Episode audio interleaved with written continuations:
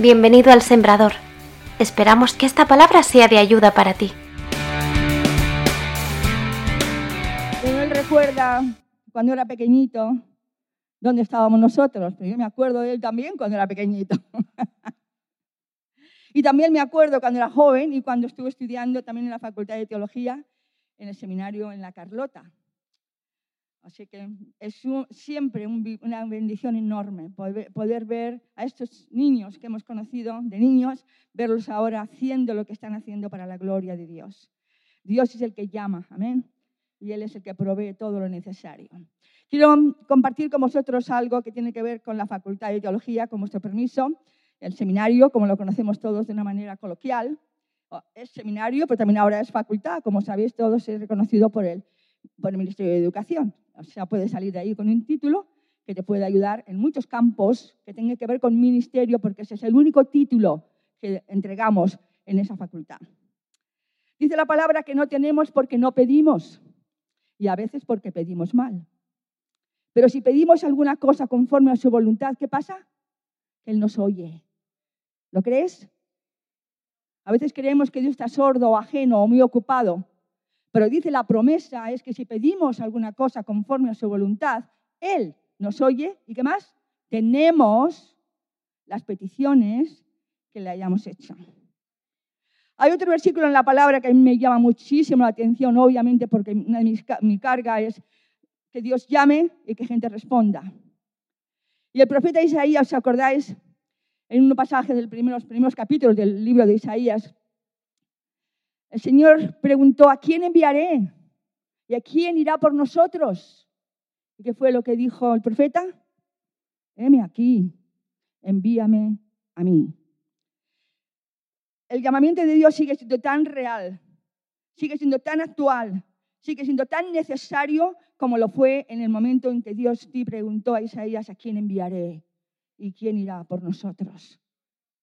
Yo confío que en esta mañana cada uno de nosotros pongamos la mano en nuestro corazón, nos demos cuenta de que en verdad todos hemos sido llamados, absolutamente todos. ¿Cuántos creen aquí que somos epístolas, dice la palabra, leídas? ¿A quién? ¿A unos cuantos? A todos los hombres. Pero también es cierto que tenemos que saber usar bien esta epístola. Tenemos que presentarla bien, tenemos que representarla bien, para que los demás puedan leer sin equivocación el mensaje que el Señor quiere que entreguemos al mundo que nos toca vivir. Hermano, tú has sido llamado. Quizás no has sido llamado a ir a, una facultad o a un seminario, pero has sido llamado a ser testigo en todo momento. No siempre hablando, cuidado. A veces decimos más cosas callados que hablando, porque nuestro testimonio es el que habla por nosotros. No quiero predicar esta mañana, pero siento deciros todas estas cosas. Ojalá que el Señor diga, que tú puedas decir en esta mañana, heme aquí, heme aquí, envíame a mí. Pero también es cierto que hay otro versículo en la palabra que dice que tenemos que usar la palabra de verdad con conocimiento, ¿verdad? Que podamos realmente saber cómo usar la palabra de verdad. Y para eso, obviamente, siempre, el primer lugar de enseñanza, siempre, y lo enfatizaré hasta el último día de mi vida, porque como pastores también hemos sabido que eso es principalmente, es tremendamente importante, es la iglesia local. Aquí es donde recibimos, los cimientos, donde recibimos las bases, donde recibimos el testimonio, donde recibimos realmente el deseo, la carga, ¿no? En estos cultos, como en esta tremenda, preciosa alabanza. Me encanta la alabanza porque yo me convertí por medio de la alabanza.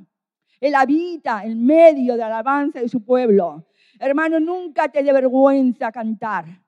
Nunca te dé vergüenza, no importa si tienes buen oído, no lo tienes, da igual. Dios oye y no le molesta en absoluto tu falta de calidad en tu voz o ni siquiera en tu oído. Lo que Él quiere es que tú promulgues, que tú alabes, que tú expreses con tu boca. Porque si no, las piedras, dice la palabra, hablarán. Si nosotros callamos, las piedras hablarán. En fin, no quiero entrar por ahí. Lo cierto es que en verdad, hermanos, tenemos que aprender a usar bien la palabra de verdad. Y para eso está, gracias a Dios, la Facultad de Teología. Está, como digo, muy cerquita de vosotros, esto lo conocen muy, muy bien, Amparo, por supuesto, y seguramente también algunos de vosotros también la conocéis. Os pido que oréis, hermanos. Dios está haciendo cosas grandes. Este último año hemos graduado 22 estudiantes y todos y cada uno de ellos están en un lugar de ministerio en este día. Dios está trabajando. Dios está en acción. Dios no está parado. Quizás tú sí, pero Él no.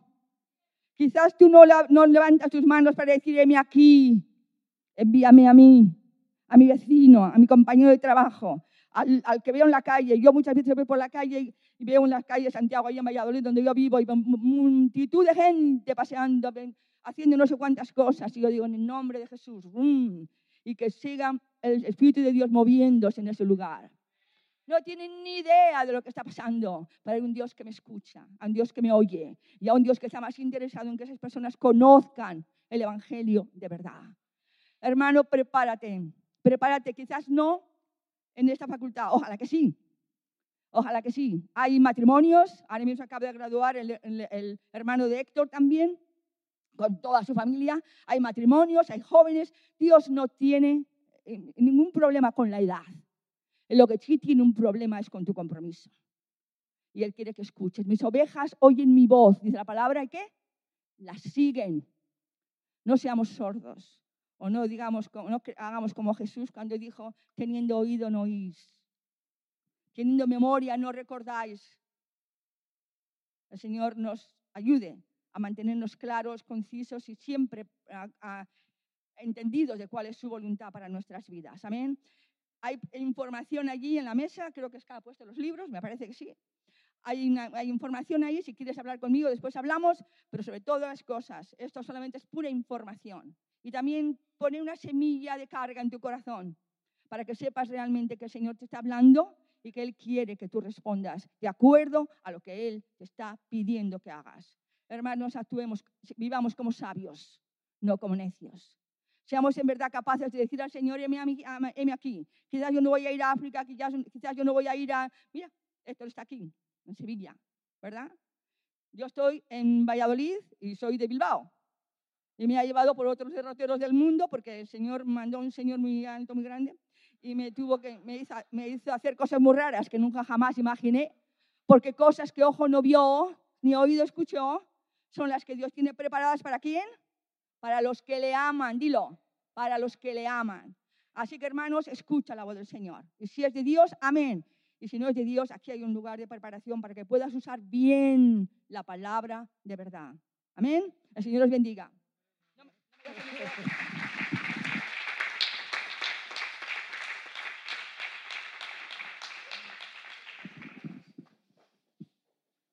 Amén. Esto me pasa casi todas las semanas. Va Marisa y todo el mundo, amén, amén, y subo yo. Eh. También tengo ministerio de canto, ¿ah?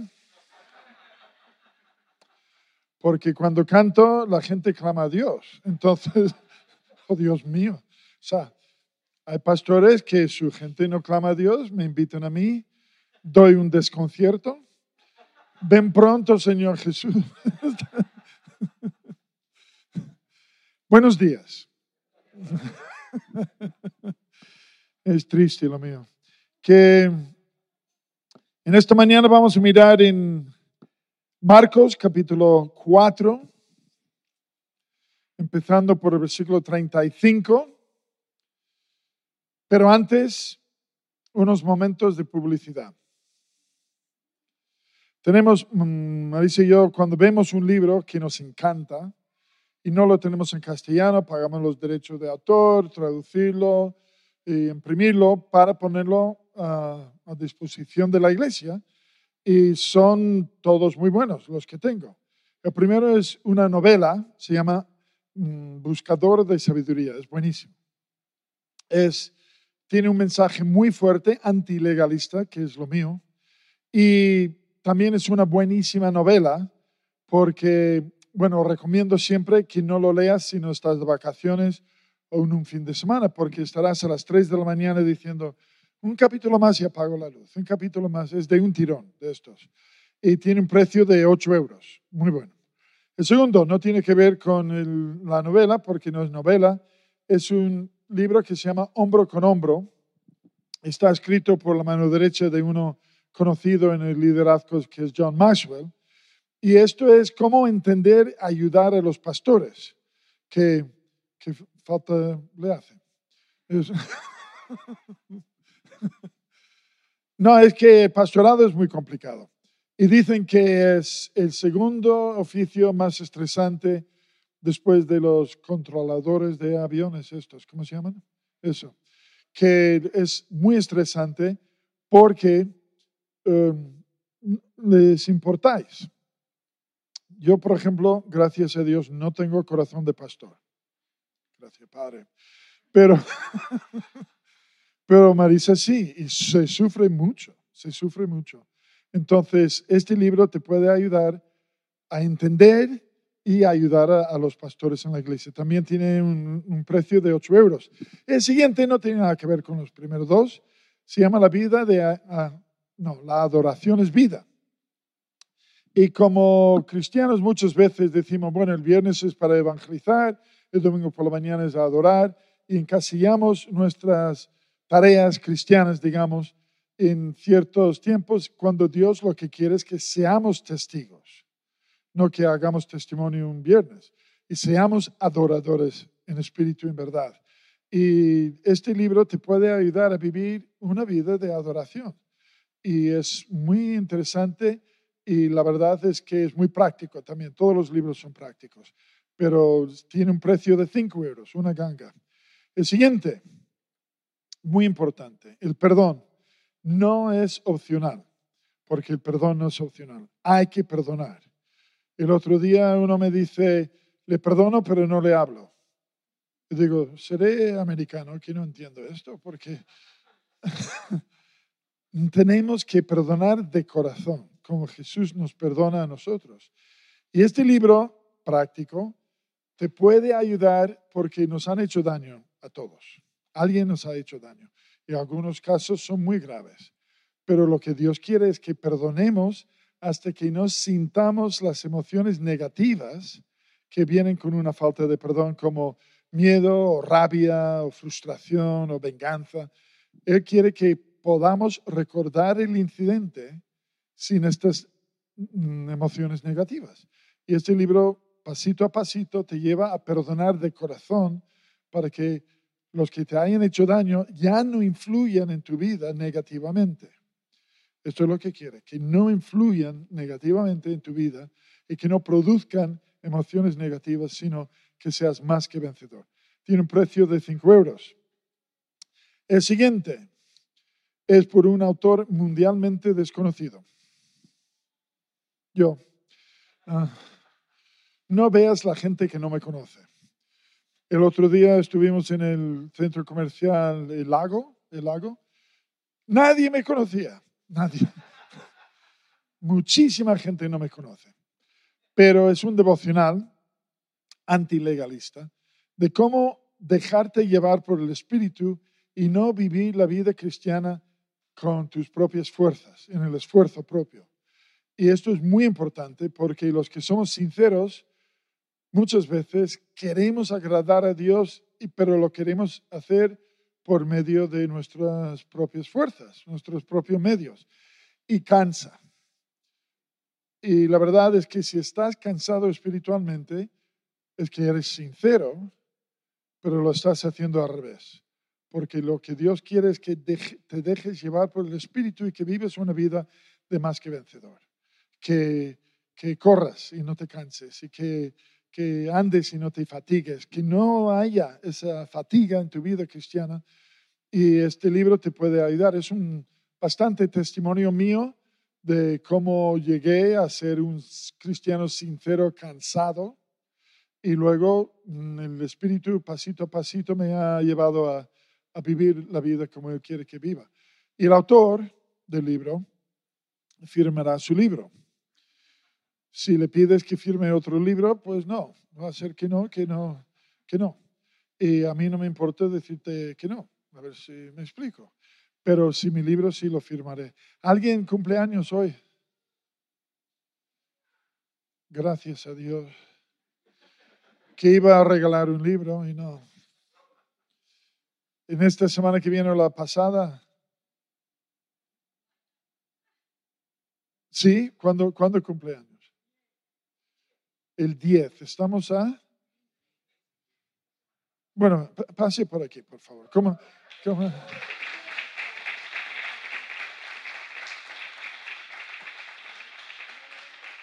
¿Cómo, cómo se llama? Rosa. Ah, vale. Eh, eh, hermana. Con la mascarilla no me entero de nada. Pues mm, me gustaría que mirases porque te vamos a cantar la peor versión de cumpleaños feliz en la historia del mundo en tu honor, ¿vale? Quiero que todo, todo el mundo desentone a destiempo fatal. Lo quiero, ¿vale? Esto no es fácil para los de la iglesia porque cantamos bien, pero yo quiero que me acompañes en cantar fatal. A la una, a las dos, cumpleaños feliz. Cumpleaños feliz.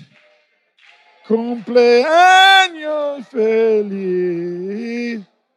Cumpleaños feliz. Y quiero, Marisa, Marisa, ¿me ayudas? Que, elijas un libro, elige sabiamente, ¿vale?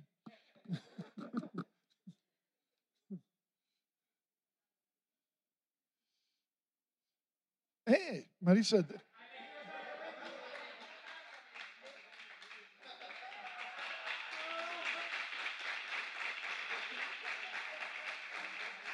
ya, literalmente no hay de qué.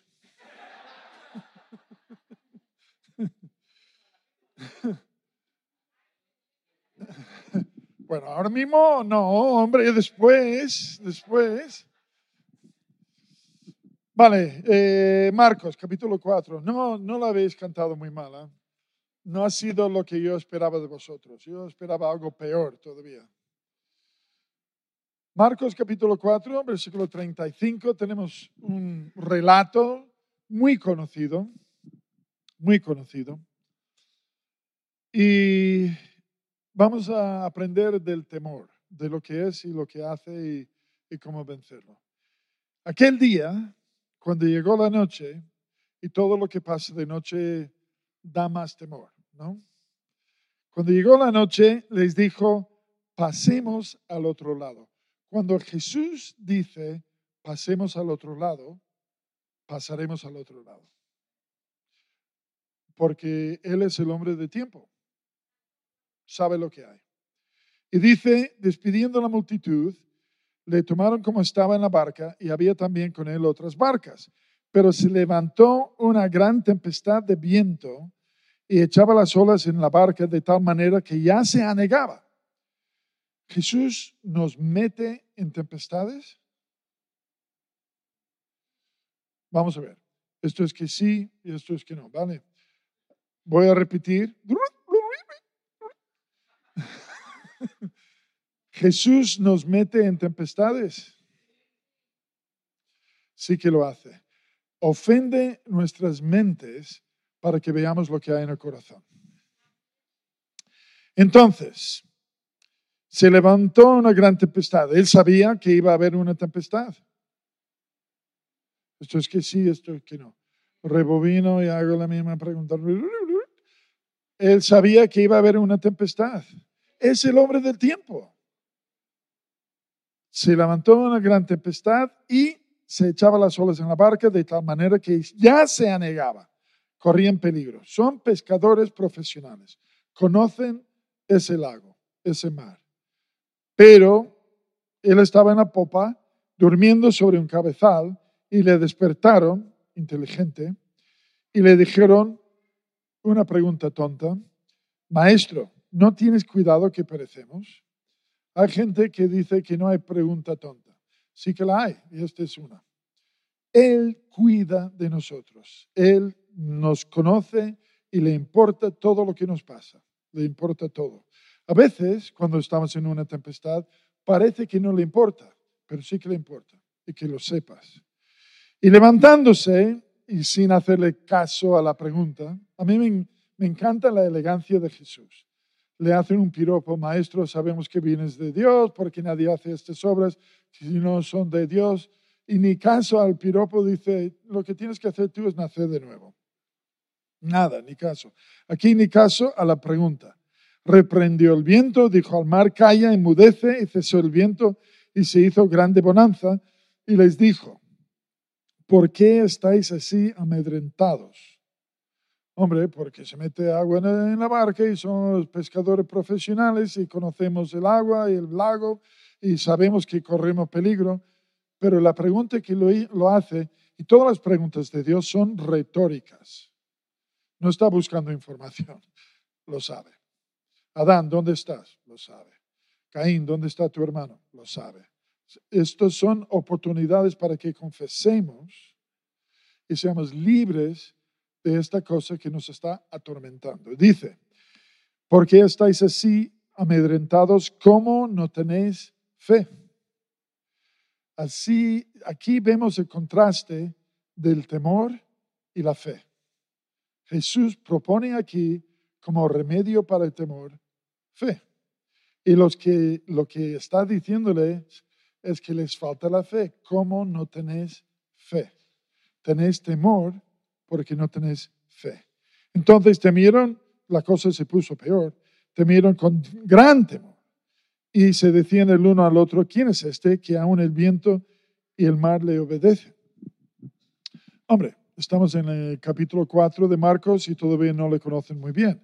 Tenemos que darles un poco de, extenderles un poco de gracia porque todavía no le conocen. Pero el temor que causó la tormenta fue superado por el temor que creó Jesús a ver el poder que tiene con la palabra que dice. Vamos a orar. Padre, gracias. Nos has dado tu palabra y has dejado con nosotros tu espíritu. Úsalos, tanto la palabra como el espíritu, para hablarnos de tu corazón a nuestro corazón en esta mañana de tu mente a nuestra mente, de tu boca a nuestros oídos, Jesús. Háblanos a todos. Hemos venido a escucharte a ti, Jesús. Háblanos conforme a lo que necesitemos. En tu nombre te lo pido. Amén. Tenemos a Jesús dormido en la barca. No duerme porque está cansado. Porque cuando estás dormido y algo te mete miedo en el cuerpo, como mi querida, guapísima esposa quiere de noche cuando oye algo y, tiene miedo, me quiere meter miedo a mí.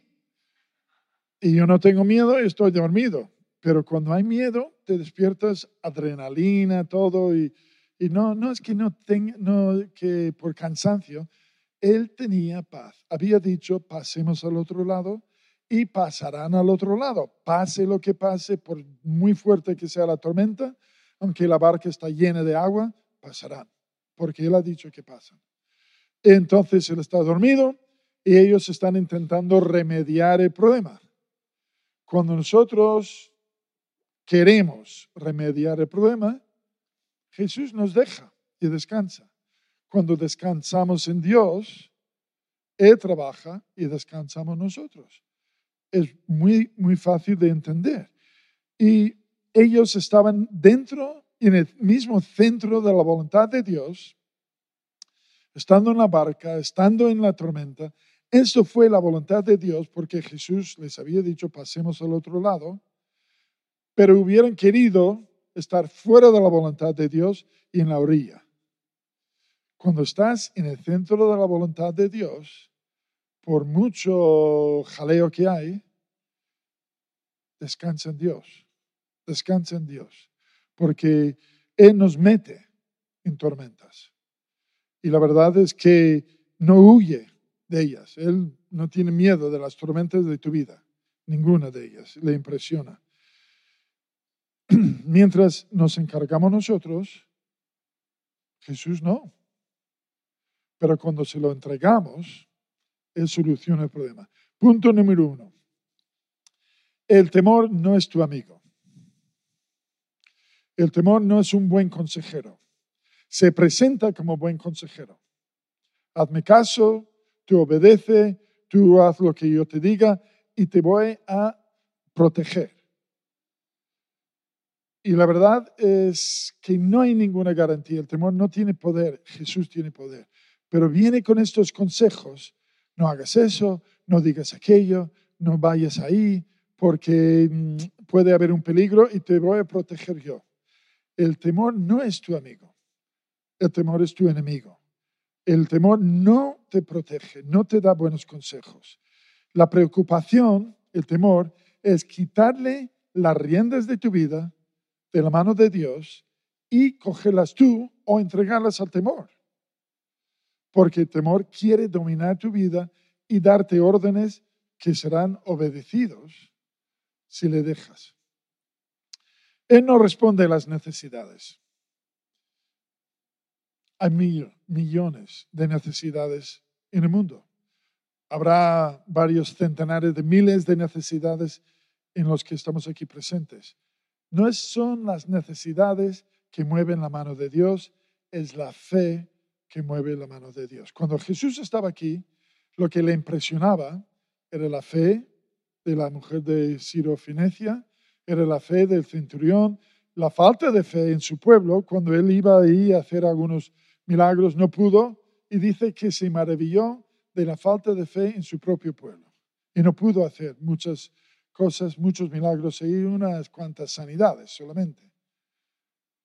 La fe es lo que mueve la mano de Dios y lo que le importa. A veces Dios, por misericordia, por gracia, responde a las necesidades. Pero si tú quieres mover la mano de Dios, tienes que tener fe. Cuando Jesús estaba aquí, había un hombre que era pastor de la sinagoga, que se llama Jairo, y Jairo tenía una hija que estaba muy, muy, muy enferma, a punto de morir, y él dijo, voy a buscar a Jesús porque como venga a mi casa, mi hija se sanará. Va, y se lo dice a Jesús. Y Jesús respondiendo a la fe de Jairo, no a la necesidad de, la niña, habrá más niñas enfermas en, Israel en aquel entonces, pero mm, respondiendo a la fe de Jairo, dijo, voy contigo, voy a tu casa, venga. Y camino a casa había otra mujer que tenía mucha fe. Si solo toco el borde de su manto, seré sana. Y lo hizo y fue sanada por fe, no porque Jesús se fijó en ella, porque Jesús no se fijó en ella, pero la fe de ella, y más de una vez dice Jesús, tu fe te ha sanado. Ah, bueno, ha sido tú también, pero la fe de la persona le sanó. Entonces, cuando Jesús se detuvo con la mujer con el flujo de sangre y la sanó, la, la hija de Jairo murió. Y vino, vino un portador de malas noticias. En todas las iglesias hay por lo menos uno. Y les encanta dar las malas noticias. ¿Quién es el portador de malas noticias en esta iglesia? En el primer culto, vale. Entonces viene el portador y además es un bruto. No molestes más a maestro que tu hija ha muerto. Hombre, podrías haberlo dicho un poco más fino, que su hija. Y Jesús se fija en Jairo y dice, no temas, ten fe. Justamente lo que les dijo a los apóstoles. No temas, ten fe. Entonces mm, fue con Jairo por fe y se ve que Jairo tuvo fe porque su hija fue levantada de los muertos. Ahora, no le cuesta más levantar a una hija de los muertos que sanarla. Le le da igual. Pero Mm, Jairo ejerció su fe, le invitó de nuevo a su casa, Jesús fue y, la levantó. Cuando había un hombre que tenía un hijo que tenía bichos, no sé cuántos bichos, demonios, y mm, le lleva a su hijo al grupo de apóstoles y de los creyentes, los seguidores de Jesús, la iglesia, y mm, intentaron echar fuera el demonio y no pudieron. Entonces el hombre, se ve que el hombre tenía más fe antes de ir al culto que después del culto. Y cuando Jesús baja, dice, ¿qué discutís? El hombre no, le deja, no les deja a los apóstoles contestar porque cuando Jesús no está, discutimos. Cuando Él está, no discutimos porque Él no discute. Y el, el, el hombre le dice, yo he traído a mi hijo a tus seguidores y no han podido echar fuera el demonio. Y si tú puedes, y Jesús se fijó en esa frase, si tú puedes, y lo, lo repitió, dijo, si puedo. Todo es posible al que cree. La palabra todo en el griego significa todo. ¿No lo estáis apuntando? todo, todo, todo, todo es posible al que cree. Todo, todo, todo. Y el hombre tuvo la respuesta correcta, sincera, pero con fe. Dijo, tengo fe, ayuda mi incredulidad. Esto le bastó a Jesús, echó fuera el demonio del, niño y todo salió bien. Lo que busca Dios es fe. No busca, o sea, a veces le queremos dar pena orando. Ay, Dios mío, tengo un problema que no veas, que no hay dinero, que mi hijo es tonto y no sé qué, y no sé cuánto. No busca mm, pena, lo que busca es fe. Yo tengo fe en ti. Yo creo en ti y me fío de ti, porque mi confianza está en ti. Y la verdad es que respondió muy bien. Había un hombre, un hombre de Dios, que era inglés, pero estaba en Gales en este entonces. Y entró en un pueblo y todo el mundo le conocía porque tenía un ministerio impresionante de sanidades. Y cuando entró en el pueblo, inmediatamente le dijeron, pues tenemos aquí una mujer que tiene tuberculosis y se está muriendo y nos gustaría que orases por ella. Dice, vale, si sabéis orar, venid conmigo y todos los que sabéis orar, venid conmigo y vamos a orar por ella. Entonces fueron a la casa de la mujer y empezaron a orar. Ay, Dios mío, mírala, qué escuálida está, qué pálida está, que tiene un aspecto horrible. Y Smith Wigglesworth dijo, para, para, para, me estáis quitando la fe a mí. Porque cuando nos fijamos en el problema, se hace muy pequeño Dios y muy grande el problema. Cuando nos fijamos en Dios, porque dijo, lo que vamos a hacer es decir el nombre de Jesús y alabar a Dios, fijarnos en Dios, y el problema se hace muy pequeño. Y efectivamente la, la mujer fue sanada. Lo que busca Dios es la fe. Punto número dos. No solamente nuestro amigo el temor es pecado. Es pecado. Y del pecado tenemos, con el pecado lo que tenemos que hacer es confesar y arrepentirnos. El mandamiento más repetido de la Biblia es no temas. El mandamiento más importante es amar a Dios sobre todas las cosas. El segundo es semejante, que es amar al prójimo como a ti mismo. El más repetido en toda la Biblia es no temas. Y es un mandamiento. No es una sugerencia, no es una meta, es un mandamiento. Y cuando desobedecemos un mandamiento, pecamos. Y el pecado no es ningún problema para los cristianos porque confesamos nuestros pecados. Él combina nuestra confesión, que es positiva, con su justicia y su fidelidad y nos perdona de este pecado como si no hubiéramos hecho ningún pecado de este tipo en la vida y luego nos limpia de la, ¿cómo se llama? La, la maldad que nos ha empujado, nos ha animado a pecar de esta forma. Entonces, si tienes miedo, si no tienes eh, fe, pues confiesa. Sé sincero, no, no le engañes a Dios con, Dios, sí tengo fe, pero también tengo miedo. ¿Cómo? No entiendo nada. Y la verdad es que acabamos sirviendo a lo que tememos. A ver si me explico. En el Antiguo Testamento dijo Dios, no sirvas, no temas a los dioses ajenos y no los sirváis. Un ejemplo puede ser la salud. Si temes perder la salud, pues estarás con vitaminas, consulta médica, o sea, sirviendo a ese temor y gastando dinero en ese temor. Si tienes miedo de quedarte soltero, pues estarás siempre haciendo pesking. ah,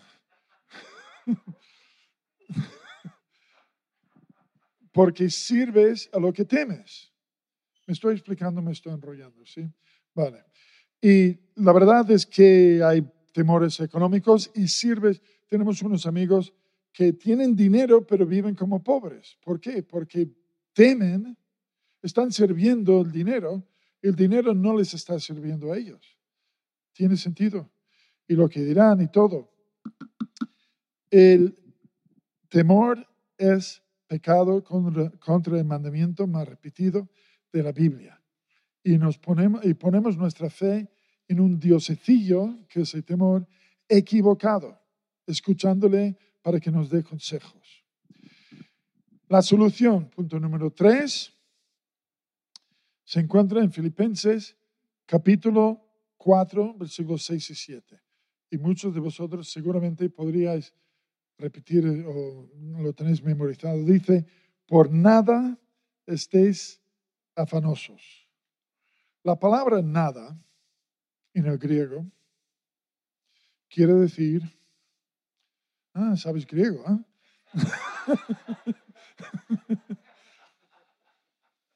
Yo no, yo tengo que inventármelo. Por nada, de nada, de nada, de nada estés afanosos. Nada.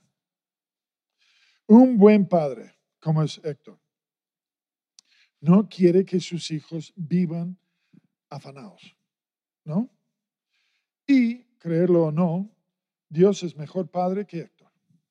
No quiere que sus hijos vivan afanados, ni siquiera en una pandemia.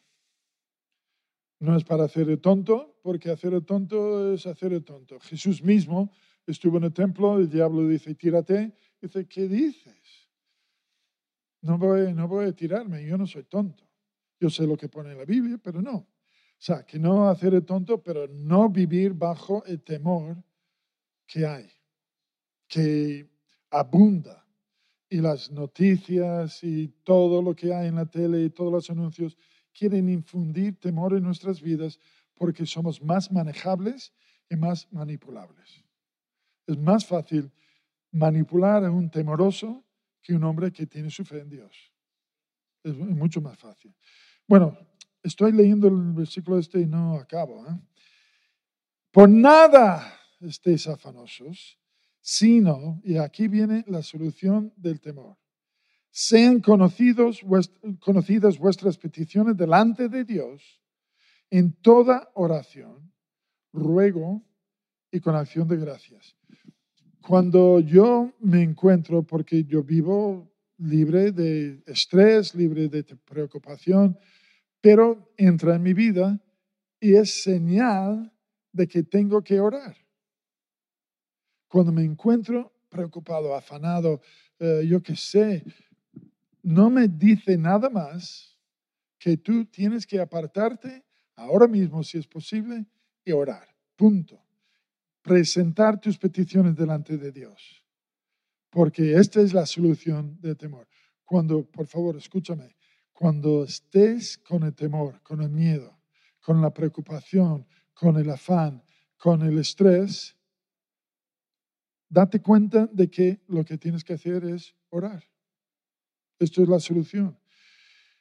Y además, muy bonito esto, la paz de Dios, vamos a decirlo de memoria, venga, la paz de Dios que sobrepasa todo entendimiento, guardará como un soldado, guardando, va a hacer defensa, guardará vuestros corazones, no me estáis me estáis haciendo trabajar a mí y vosotros ahí sentados tranquilos. Que no, hombre, guardará vuestros corazones y vuestros pensamientos en Cristo Jesús, no solamente tienes paz, sino tienes un guardia ahí en tu corazón y tus pensamientos para que no vuelva el temor. No es difícil. Tienes temor, estás preocupado. Presenta tus oraciones, tus peticiones delante de Dios con oración, ruego y acción de gracias, que es la fe, porque aunque no veas todavía la respuesta, la acción de gracias es expresión de la fe que tienes y la paz de Dios, una, viene, que sobrepase todo entendimiento. Esto me quiere decir que no hay solución todavía, porque sobrepasa todo entendimiento. Yo no lo entiendo, pero tengo paz. No ha cambiado nada, pero tengo paz. Esta es la paz de Dios que sobrepasa todo entendimiento y guardará, segundo, tu corazón y tu mente, que es lo que donde hay la batalla. Y la verdad es que, ora, segundo de Timoteo 1.7, Dios no nos ha dado espíritu de temor, sino de poder, de amor y de dominio propio. Dios no quiere que vayas como carambola por ahí, por la vida, con todos los peligros que hay, los hay, los hay. Y hay que ser sabio, pero no temeroso, que no es lo mismo. Ser sabio y temeroso no es lo mismo, no es lo mismo. Dios no nos ha dado espíritu de temor, sino de poder, amor y dominio propio. Primera de Pedro 5.7, hace eco de, de Filipenses 4, dice, echando toda vuestra ansiedad sobre Él, porque Él cuida de ti. Tienes ansiedad, échala sobre Él. Y estate ahí hasta que hayas echado. No me vengas, hombre, he orado y no ha pasado nada. Te voy a decir, tengo que elegir entre creerte a ti y creer a Dios. ¿Sabes quién va a ganar en este pulso aquí? Porque yo a veces tengo que estar tiempo con Dios hasta que vea levantar esa ansiedad, esa preocupación, ese estrés echando toda vuestra ansiedad sobre Él, porque Él tiene cuidado de vosotros. Primero de Juan 4, 14, 4 18 dice, en el amor no hay temor. ¿No hay temor? No, en el amor no hay temor. No hay. No me digas, no, estoy en el, temor, en el amor de Dios, pero tengo temor. Bueno, tengo que elegir entre creerte a ti y creer a Dios. ¿Sabes a quién voy a creer? En el amor no hay temor, sino que el perfecto amor echa fuera el temor. Porque el temor lleva en sí castigo, y lo hemos experimentado, el castigo del temor, el malestar, el no poder dormir, y lleva en sí castigo el temor. Y Dios no quiere que seas castigado por el temor, no quiere. El temor lleva en sí castigo de donde el que teme no ha sido perfeccionado en el amor. Esto no es para hacerte sentir mal, sino para que busques más a Dios, porque cuando le conoces, le amarás. Cuando Jesús estuvo aquí, todo el mundo quería estar con él. Los niños pequeños, a pesar de los apóstoles, niños, no molestéis al maestro. No, no, que vengan a mí. A los hombres ricos querían estar con él las mujeres fáciles que querían estar con él. Hasta los fariseos, los pobres, volvían y volvían y volvían, ah, sabiendo que iba a haber una bronca para todos. Pero Jesús es muy atractivo. Y cuando estamos con Él, nos enamoramos de Él. Y ese perfecto amor echa fuera el temor. Y si tienes temor, es porque todavía te falta amor. Esto no es muy difícil. Yo lo entiendo, hasta yo hasta un americano lo entiende, hombre. Que es fácil. Entonces, que no estamos obligados a vivir con el temor, hay solución. Y lo que no me gusta es cuando predicamos los predicadores y decimos esto es lo que hay que hacer sin decir cómo se hace. Presentamos nuestras peticiones delante de Dios con toda oración, ruego y acción de gracias. Echamos nuestras ansiedades sobre Él nos enamoramos de Jesús y el temor va afuera. porque el amor mismo echa fuera el temor. El punto número uno es, el temor no es tu amigo, no le hagas caso, no te da buenos consejos. ¿vale? El punto número dos es, el temer es un pecado. El mandamiento más repetido de la Biblia. No es lo más importante, pero es el más repetido y por algo será. Y el tercero es, tenemos solución.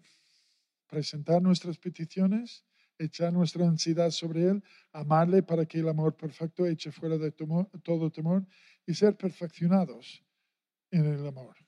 Vamos a orar.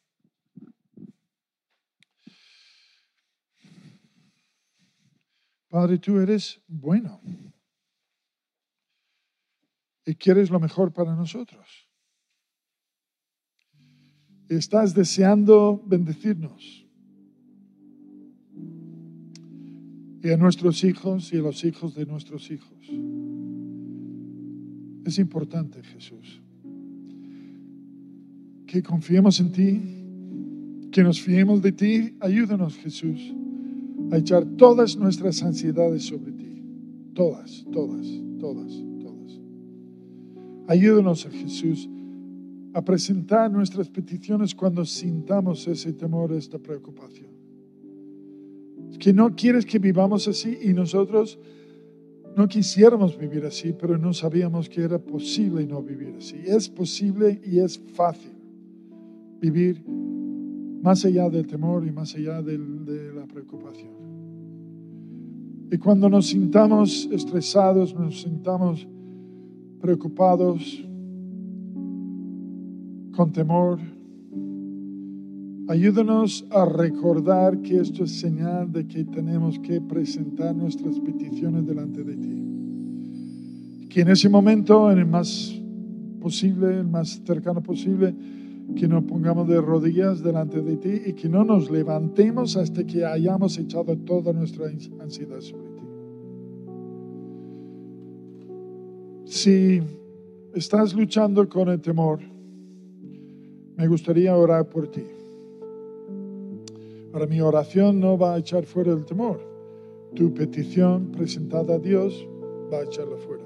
Pero quiero orar por ti para que recuerdes cuando tengas ansiedad, preocupación. Quiero orar por ti para que tengas la fe necesaria. El trabajo no lo puedo hacer yo, yo soy tu hermano, yo no soy tu padre. Hay cosas reservadas exclusivamente para tu Padre. Pero si quieres que ore por ti, por el temor, por la preocupación, por la ansiedad, por el estrés, ponte de pie, por favor. Porque Dios quiere que vivas libre de estas cosas, que no estés atado. Hemos cantado más de una vez, ya no somos esclavos del temor. Y no quiere que seamos esclavos del temor. Ponte de pie, quiero orar por ti si quieres. Hay valientes, me alegro mucho. Aleluya. Porque nos bombardean todos los días con mensajes de temor. Hay que temer, hay que temer, hay que temer. Y no hay que temer, hay que confiar. ¿Alguien más?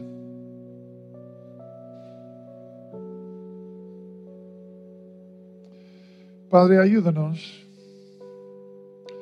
es un bombardeo diario de mensajes negativos.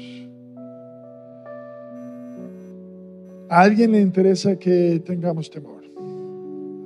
Al enemigo seguro. Y así no te hacemos caso, sino hacemos caso al temor. Elegimos servir a temor. Perdónanos, Jesús. Perdónanos por haber roto. Eh, mandamiento más repetido de la Biblia. Y ayúdanos, Padre, ayúdanos, ayúdanos a vivir la vida que tú esperas de nosotros.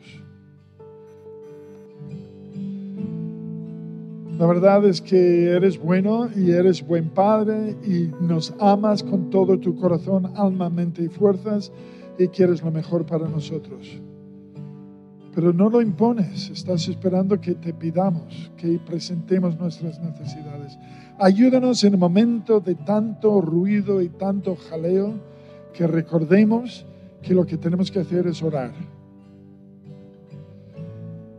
En ese momento es posible que no tengamos ganas, que oremos Jesús, que no tengamos oportunidad, que oremos Jesús. Ayúdanos, guíanos, fortalécenos Jesús. Haz milagros en nosotros. Y que aprendamos lo que es echar nuestras ansiedades sobre ti, todas nuestras ansiedades sobre ti. Porque sinceramente cuidas de nosotros. Ayúdanos Jesús a vivir la vida que tú has, pagado un precio muy alto por esta vida en abundancia. Ayúdanos a vivir esa vida en abundancia y andar y no fatigarnos y correr y sin cansarnos. Vivir una vida en ti, Jesús. A todos los valientes que están de pie, háblanos, Jesús. Háblanos, háblanos de tu cuidado, de tu amor, de tu bondad, de tu poder, para que confiemos plenamente en ti y nos fiemos plenamente de ti. Gracias, Padre. Que veamos cambios en nuestras vidas. Que seamos transformados por la renovación. Gracias por escucharnos. Síguenos en nuestras redes sociales, Facebook, Instagram y Twitter. O sigue en directo nuestros servicios a través de nuestra web iglesialsembrador.es o nuestro canal de YouTube. También puedes visitarnos en nuestro auditorio en calle Quejío 5, en Sevilla.